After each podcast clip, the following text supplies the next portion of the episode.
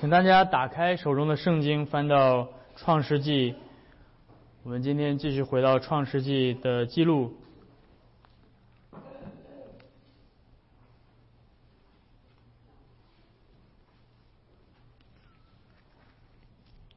创世纪》的第六章。其实今天我本来设计了一个开头，但是这开头我的小儿子不让我这样做。是因为我要借用他的毛绒玩具一下，他有一堆这种小动物的毛绒玩具。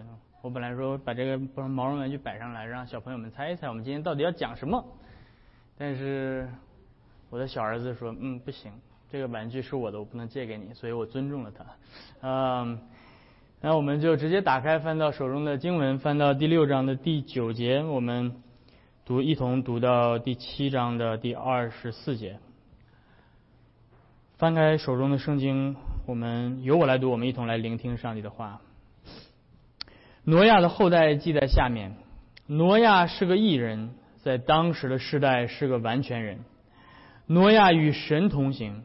挪亚生了三个儿子，就是闪、含、亚夫。世界在神面前败坏了，地上满了强暴。神观看世界，见是败坏了。凡有血气的，在地上都败坏了行为。神就对挪亚说：“凡有血气的人，他的尽头已经来到我面前，因为地上满了他们的强暴。我要把他们和地一并毁灭。你要用戈斐木造一只方舟，分一间一间的造，里外抹上松香。方舟的造法乃是这样：要长三百肘。”宽五十肘，高三十肘。方舟上边要留透光处，高一肘。方舟的门要开在旁边。方舟要分上、中、下三层。看呐，我要使洪水泛滥在地上，毁灭天下。凡地上有血肉、有气息的活物，无一不死。我却要与你立约。你同你的妻子和儿儿子儿妇都要进入方舟。凡有血肉的活物，每样两个，一公一母，你要带进方舟，好在你那里保全生命。飞鸟各从其类，牲畜各从其类，地上的昆虫各从其类，每样两个，要到你那里好保全生命。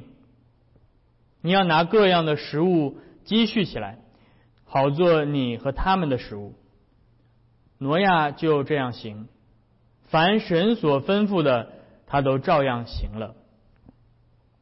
耶和华对挪亚说：“你和你的全家都要进入方舟，因为在这世代中，我见你在我面前是异人。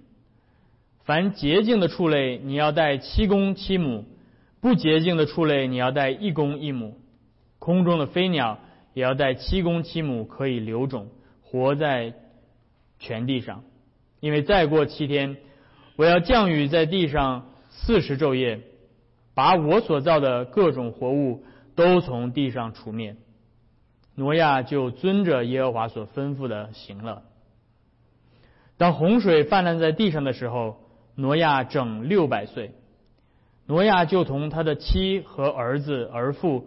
都进入方舟，躲避洪水。洁净的畜类和不洁净的畜类，飞鸟并地上一切的昆虫，都是一对一对的，有公有母，到挪亚那里进入方舟，正如神所吩咐挪亚的。过了七天，那七天洪水泛滥在地上。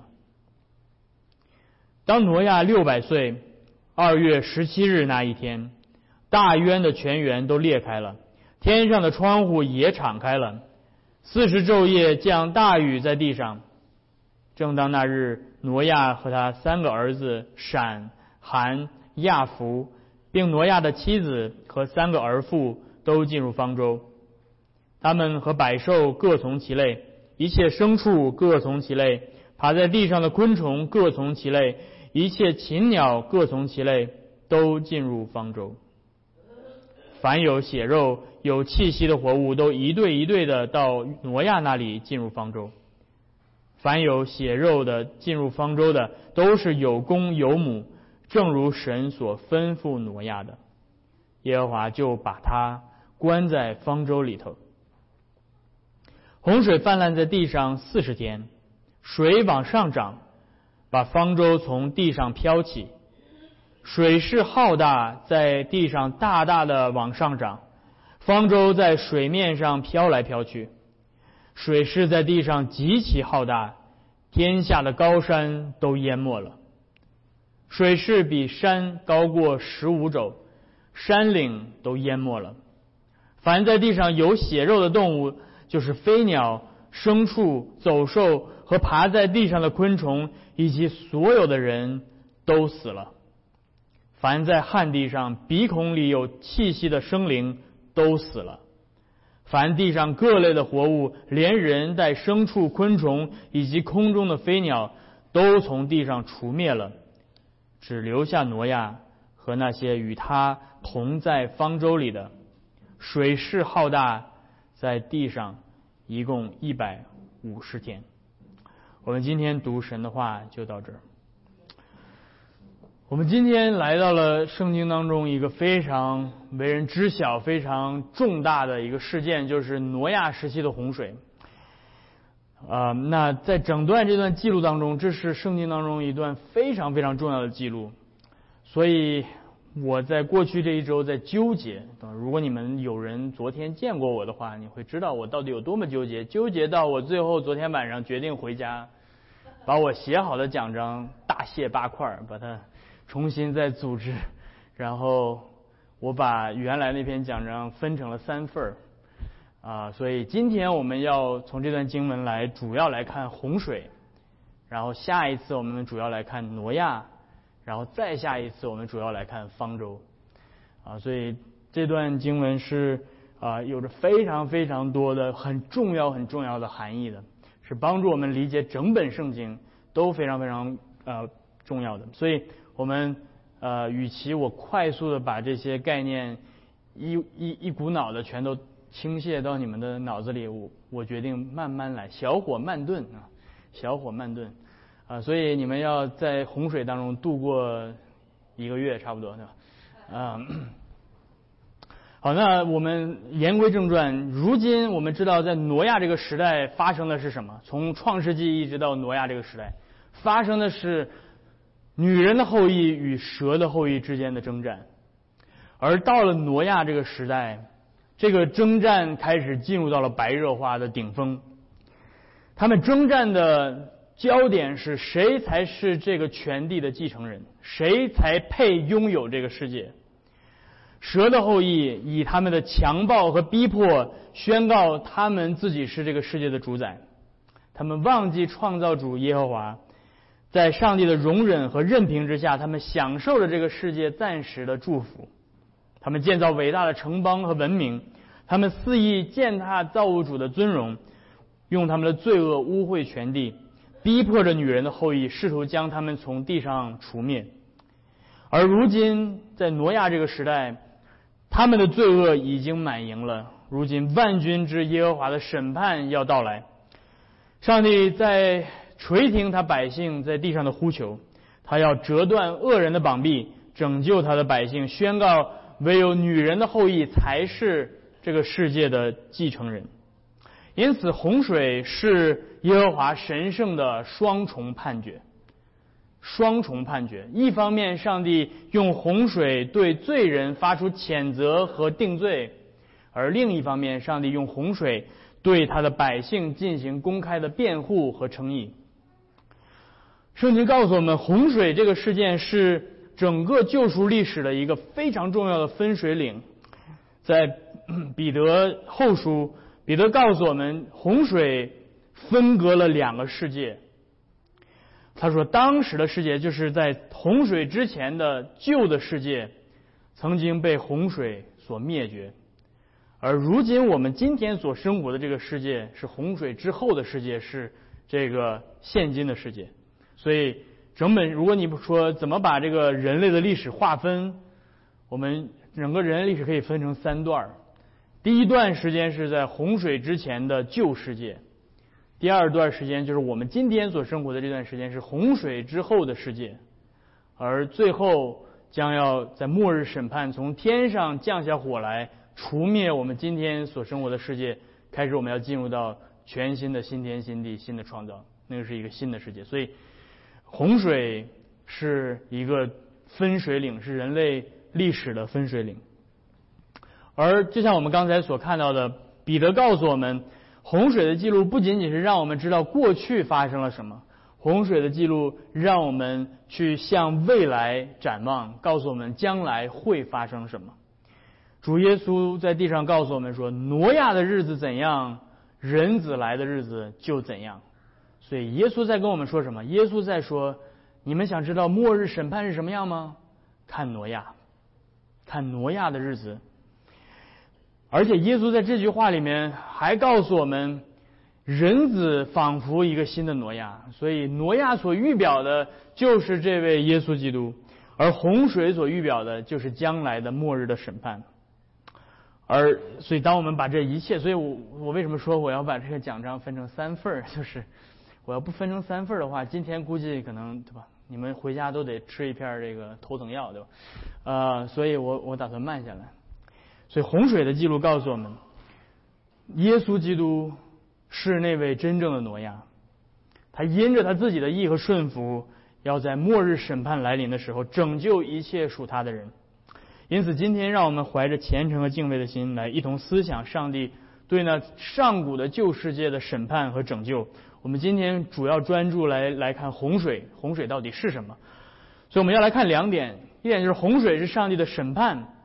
第二点是洪水是上帝的拯救，所以我们先从啊审判来看，可能这一点不需要我多说，大家都知道洪水一提到洪水就知道这是上帝公义的审判，但是我们有的时候会呃要要去更深的去理解，到底为什么上帝要审判，为什么上帝要毁灭？你今天可能会听到一些非信徒或者是一些反对基督教的人会说。圣经里面，特别是旧约里的上帝是一个性情残暴的，对吧？一整就不开心了，不开心就开始，呃，就是随便乱乱杀无辜的这样的这样的上帝。这个上帝我怎么能信呢？和你听到很多人会这样说。但上帝是不是这样一个喜欢乱发脾气、滥杀无辜的上帝呢？不，上帝如今的洪水的行动是他公义的彰显。啊，他对罪恶正正当的审判。所以，如果我们看到第六章的第十一到第十二节，那里面告诉我们洪水来的原因。第十一到第十二节上那里面说，世界在神面前败坏了，地上满了强暴。神观看这个世界，见是败坏了，凡有血气的在地上都败坏了自己的行为。所以你注意看，我刚才读的时候，你听到了三次败坏，对不对？这叫三重败坏。每每次圣经提到一个词，连续三次提到的时候，这就是在强调，让你不会 miss 掉这个点。败坏告诉我们，这个世界到底当时的上古的世界到底是一个什么样的世界？而这个词很重要，这个词是上帝毁灭万物的，是其实和败坏这个词是同一个词。上帝。毁灭这个地是因为这个地本身就已经被毁灭了，上帝只不过借着他的审判把这个地本身的样子彰显出来，而这也告诉我们弟兄姐妹们，有的时候我们去提到罪是吧？看，来到恩约教会没过两分钟开始提到罪，嗯，这个词告诉我们我们应该如何理解罪，罪到底是什么？有的时候你会觉得罪，我们会淡化这个罪，罪就是做了一些错的事情，或者有的时候会更深刻一点，罪是没有做到足够的好，啊，我们我们的本性都会淡化罪的概念，但是圣经在这里面告诉我们，罪不仅仅是外在的行为，罪是败坏，罪是 corruption。罪是人性当中腐烂的那个、那个、那个状态，人性本身败坏了。而人性本身败坏是什么意思呢？如果我们结合之前我们看到第六章第一到第八节，我们就知道那种败坏的人性的本质到底是什么。败坏的人性的本质就是受造物原本按照神所形象所造的受造物人，如今他们如此的狂妄自大，以至于他们自称自己是神。他们还记得第第一章呃第第一节到第八节第六章的第一节到第八节那里面提到那些神的儿子，他们自称自己是神的儿子，他们把把自己当做是超越的，把自己当做是无限的。那些英武有名的伟人，他们这这所以这个是他们败坏的本质，他们本身是受造物，却把自己当做是神，而这。如果你们知道创世纪最开始，你们也只有知道这是什么。这就是古蛇撒旦在乐园里欺骗人的那个谎言。因为撒旦对对伊甸园的始祖说：“你吃的日子不一定死，因为你吃的日子就会变得像神一样，能够知善恶。你吃的日子会变得像神，这是整个人类堕落的根源所在。”人想要当神，人想要把自己当做是宇宙的中心，人想要这个世界所有的一切都满足自己，人想要自己坐在高天至高者的宝座上。那些自以为神的人，需要被真正的神来审判，这就是公义。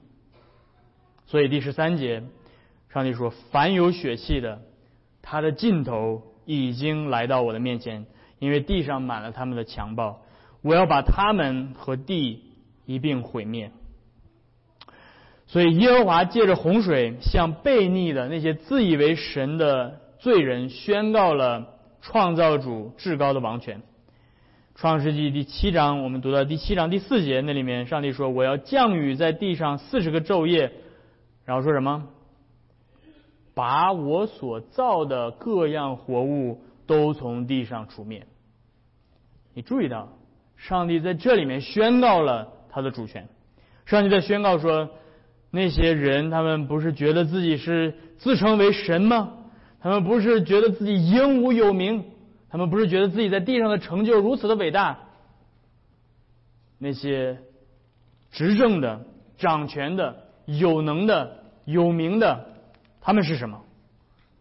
他们不过是我所造的活物。他们不过只是我所造的活物，所以洪水意味着上帝如今把他作为至高的君王的王权重新的宣告出来。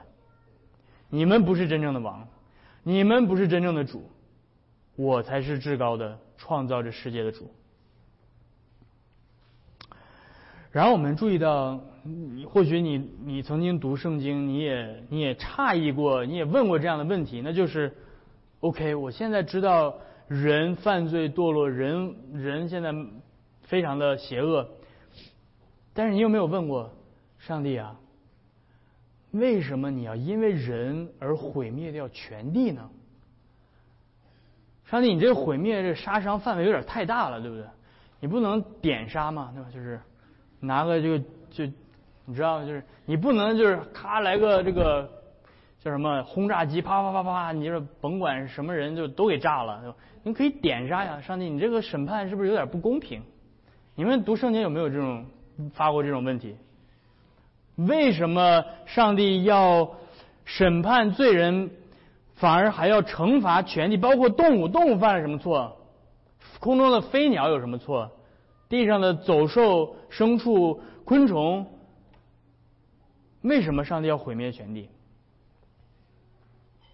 这告诉我们，弟兄姐妹，这告诉我们，这是这是今天我想要让你们知道的一件事情，还是提醒我们，我们有的时候太低估罪所造成的影响，我们有的时候太低估罪了，我们觉得罪就是啊。我就稍微贪婪了一下嘛，我就是稍微哎呀，不小心犯了一个小错误而已嘛，这有什么大不了的？说上帝反正也应该赦免我，因为反正我做的事儿也无所谓，对吧？不，弟兄姐妹，我们所触犯的上帝神圣的律法的每一点每一话的本质是宇宙性的背叛。有一位神学家用这个词叫 “cosmic treason”。我们所触犯的是那位在永恒当中自有拥有的、用他全能的命令创造天地万有的上帝。这是你所冒犯的，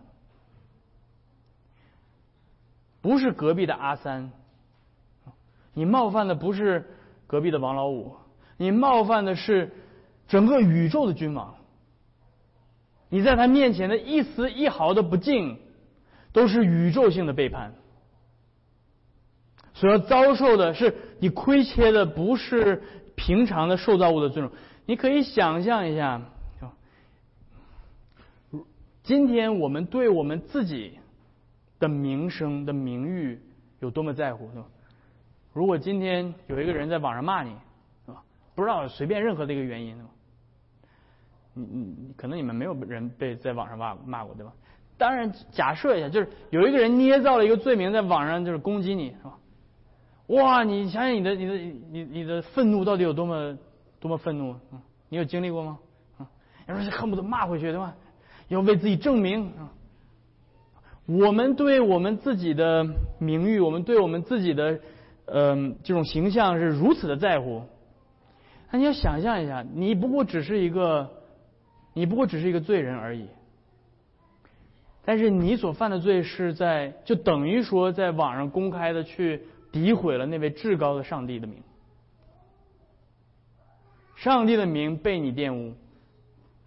你要知道那个所造成的影响是多么的大，所以，所以罪所带来的败坏和毁灭，不仅仅限于你自己，不仅仅给你的生活造成了一点不方便，不仅仅让你的形自我形象差了一点点，而且你的罪不仅仅影不仅仅影响了人类而已，对吧？你注意到了，你的罪不仅仅是影响了你自己，也不仅仅是影响了人类社会，给这个社会造成了一些不方便，对吧？你的罪甚至不仅仅是影响了人性。你能，我们的神学可能到一个很深的深度，对吧？罪是人性的玷污，对吧？所以你的罪影响了人性，不仅仅是人性而已。我们的罪的影响延伸到整个受造界。我们的罪使上帝所造的这个宇宙不再正常的运转了。你的罪波及到动物，你的罪波及到植植物，你的罪波及到地球，你的罪甚至波及到整个外太空。你能知道吗？你敢相信这一点吗？这是圣经告诉你的。上帝要来毁灭这个世界，因为我们的罪。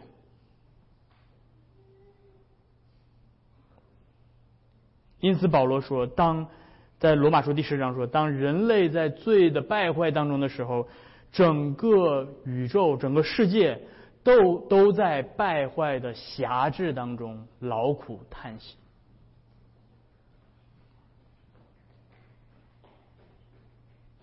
所以，这是我们的罪。那你会问，为什么？凭什么？老子一人做事一人当，对吧？”你可以杀我，但是你不能动我家狗，对吧？嗯，我们我们我们的公义感，对吧？他说跟跟这个最公义的审判主叫板，对吧？上帝你不公平啊！你这冲我来呀！啊，为什么上帝会因为人类的罪而审判全地？因为创造的秩序，来写在你们小本本上。因为创造的秩序，creational order。因为什么？因为如果你回头看《创世纪》第一章，上帝起初照着他自己的形象样式造人，让人服在上帝的权柄之下，然后让人干嘛？让人管理空中的飞鸟、海里的鱼、地上的走兽和昆虫。所以这一切都是在人类的统治之下。人是权力的君王，人统治这一切，这是人的国度。因此，人是一切受造界的圣约元首。（covenantal head）。什么叫做圣约元首？这个是一个约的概念。如果你们以前没有听过的话，现在我告诉你什么是约，约盟约的概念。今天，假如你你你在一个国家，对吧？你你你跟这个国家的总统或者是吧领袖是有一个圣约的关系的。这个这个领袖在国际政务上是代表着你。对吧？比如说，在二战的时候，英国说宣布是吧？这个这个这个是叫什么？英国当时的总理叫什么来着？纪伯伦嘛？纪伯伦说：“我宣宣布，英国现在跟德国进入到战争状态，宣战。”然后你，然后说，接下来第二天你就得上战场。你说这不公平啊！我没有说我要跟德国人打仗，那凭什么我上战场？这只是纪伯伦说了，这就叫盟约关系。因为你身为一个英国人，当英国的总理宣告那句话的时候，全英国人都进入到战争当中。所以你明白亚当的角色是整个受造界的盟约元首，他是全地的君王。所以当亚当向上帝宣战的时候，全部的全地的受造界。全部都与上帝为敌，因此上帝完全有理由来审判全地，包括你们家的宠物，不论你有多爱它。因此，人的罪会导致整个受造界被制裁，因为人颠覆了创造的秩序，试图把自己当神，神就让受造界当中最基本的元素来颠覆自以为神的。那些罪人的统治，因此上帝在重申他的主权。因此我们可以看到，洪水本身是一种去创造 （decreation），是一种去创造的过程。什么意思呢？就是创造的逆向工工程。如果说创造之功是从空虚混沌、渊面黑暗当中生发秩序和生命，那么洪水则是使世界。本身已经有生命、有秩序的世界，重新回到了起初被造之前的样子。我们可以从这几个方面来对比一下。创在创造之功当中，还记得上帝起初使诸水中间出现空气，然后让这个让这个有天上的水，让水在天上，让水在地上，对吧？所以有天上的水，天下的水。但是在洪水的记录当中，在创世纪第七章第十一节。那里面说，大渊的泉源，这是什么？大渊的泉源，这是地下天下的水，都裂开了，天上的窗户都敞开了，所以这天上的水和天下的水如今又合了起来。同样，在创创造的工作当中，上帝命令在天下的水都聚在一处，使地露出来。创世纪第一章第九节，而在洪水的记录当中。上帝重新命令大水遮盖地面，如同起初空虚混沌、渊面黑暗的世界一样。所以，《创世纪》第七章第十七到第二十节，那里面告诉我们说，洪水泛滥在地上四十天，水往上涨，水势浩大，这个在地上极其浩大，天下的高山都被淹没了，山岭都被淹没了。这是什么一个状态？整个全地全部都是回到那个水了。还记得上帝起初？创造，然后上帝的灵运行在水面上，就是回到了那个状态。在创造的记录当中，上帝造出生命来，飞鸟、牲畜、走兽、昆虫，最后造人等等。在洪水的记录当中，上帝去创造，上帝毁灭这一切的生命，没有生命再存留在地上。注意到，注意是在地上，水里的生命还存留，还是有鱼的。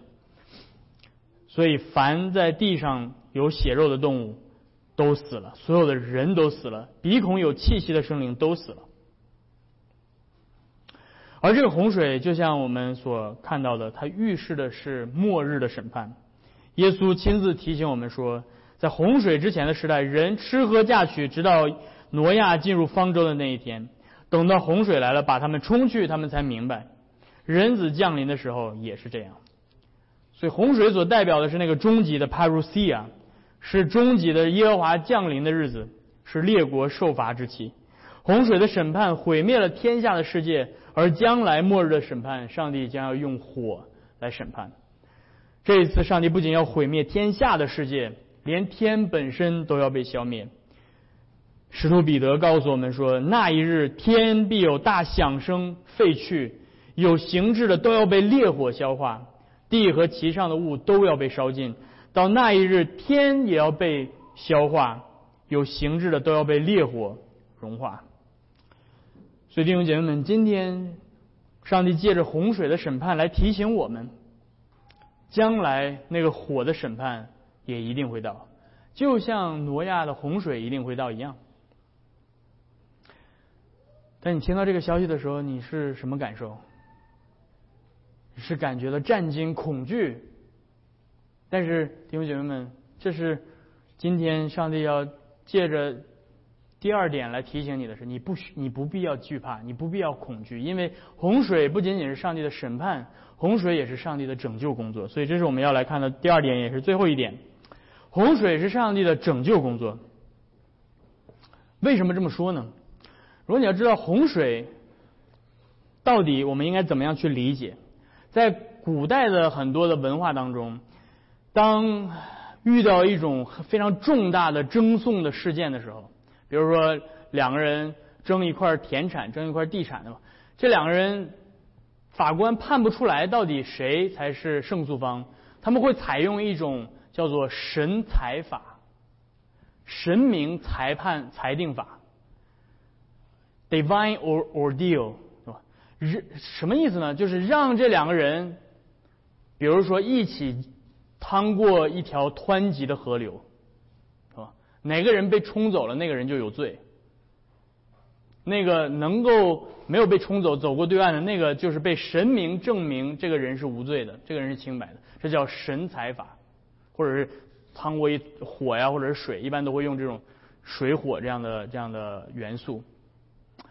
所以你这样来一来，你就明白洪水是什么。洪水对于古代人听到的时候，他们他们想到什么？洪水他们想到的就是神采法，而而挪亚的洪水就是古代世界一切神采法的原本。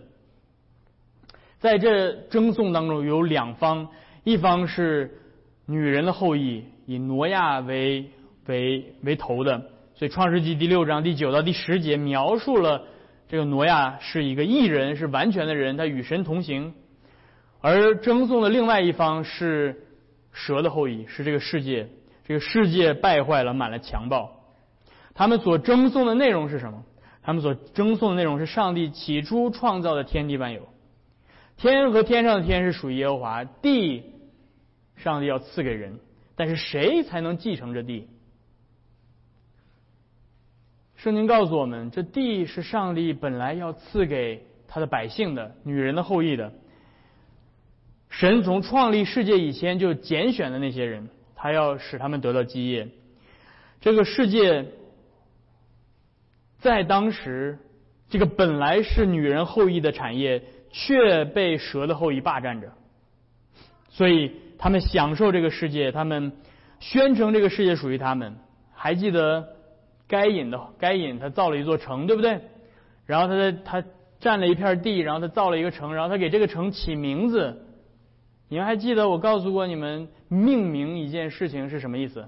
当圣经里面出现一个人给另外一个东西起名字，是在宣告主权，是在宣告主权。所以该隐所做的事情就是说，这地是我的，这世界是我的。那个城所代表的是人类之城，是这个地上的城市，所以。该隐和他的后裔所做的是在霸占这个上帝本身要赐给他自己百姓的世界，他们要把女人的后裔赶出出去。所以你从这个角度你就明白洪水在做什么。洪水是在表明上帝是他所造的世界的这个继承权的裁定者。洪水是上帝亲自来裁定他所造的世界到底有谁。有权利去继承。上帝公开的宣告，罪人不配拥有这个世界。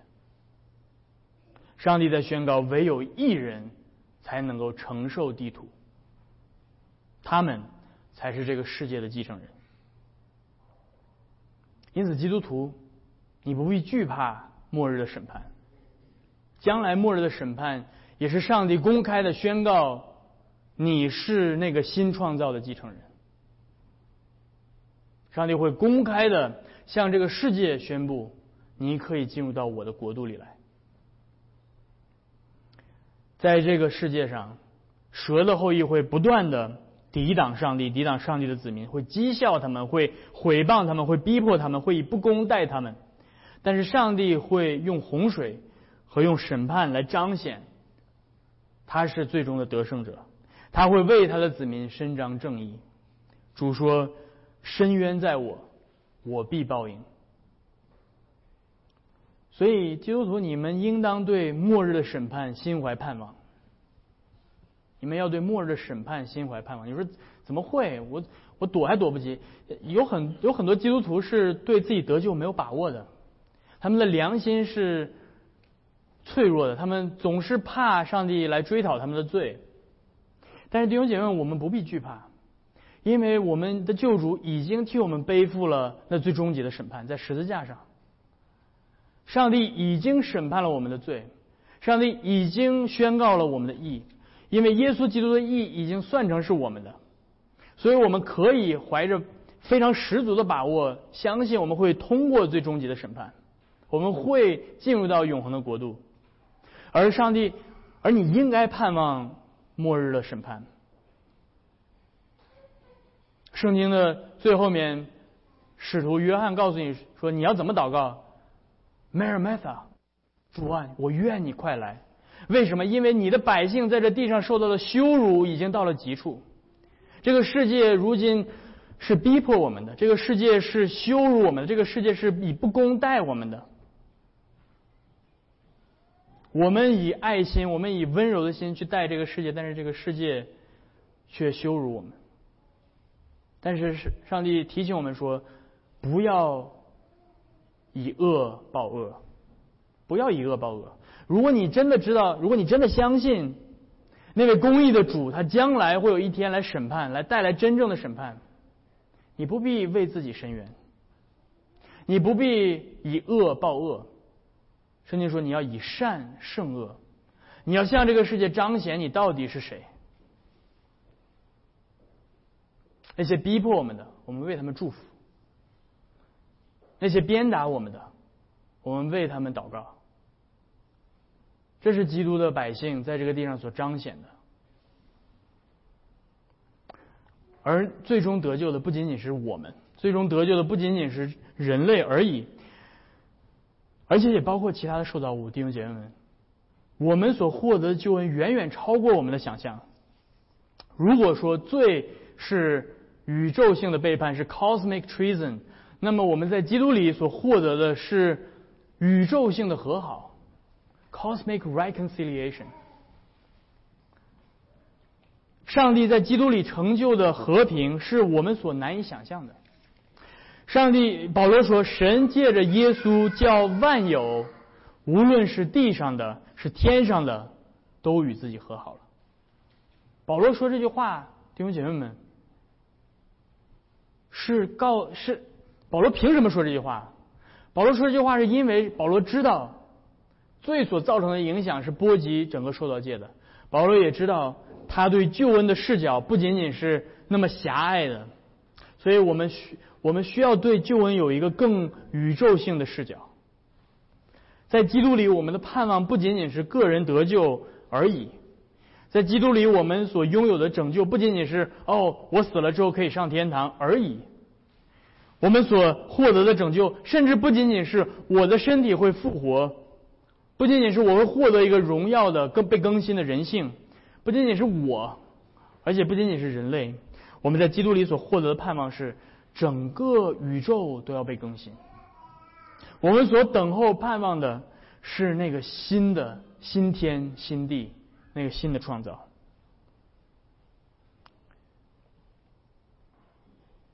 而这一点，弟兄姐妹们，甚至我们在今天无法想象，那个到时候那个平安、那个和平、那个耶稣所铸就的和平，到底会以一个什么样的形式彰显？但是，我觉得圣经有这么一段，我知道在不同的有不同的解经家会有不同的看法，但是这是我目前的看法，我只是把这样的看法分享出来。我认为基督所成就的和平会波及到整个受造界，以至于会影响整个动物界、植物界和我们今天所认识认知的一切。在以赛亚书第十一章，先知向我们描绘了耶和华的圣山上的景象。他这样说，很奇怪的景象。他说：“豺狼必与绵羊同居，豹子与山羊羔同卧，少壮的狮子与牛犊并肥畜同群。小孩子要牵引着他们，牛要与熊同食，牛犊和小熊同卧。狮子比吃草与牛一样，吃奶的孩子要玩耍在蛇的洞口，断奶的婴孩要按手在毒蛇的穴上。”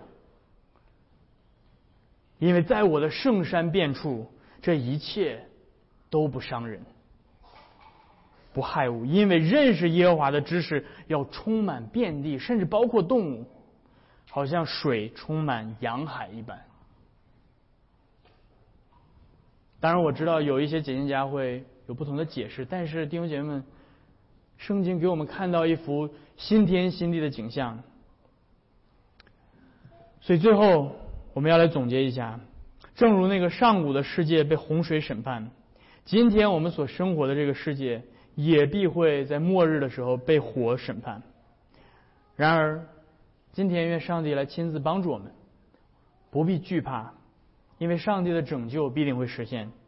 因为今天我们有一位比挪亚更伟大的救主，就是我们的救主耶稣基督，他会因着他自己的意义和顺服，确保我们。最终通过火的考验，得蒙拯救。我们可以坦然无惧，在今天切切的盼望他再来，带领我们进入到那个新的世界。阿门。我们一同来低头祷告。天父，我们来到你的面前，向你献上我们的感恩。主，我们感谢你在今天借着洪水来提醒我们，我们的罪不仅仅是那些表面的行为而已，我们的罪是败坏你的创造。我们的罪有着这样波及整个受造界的影响，是我们所无法意识的。但是主，我们也感谢你，在基督里你所赐给我们的救恩，比这罪更大。这救恩所产生的果效，能够修复这罪所造成的一切的影响。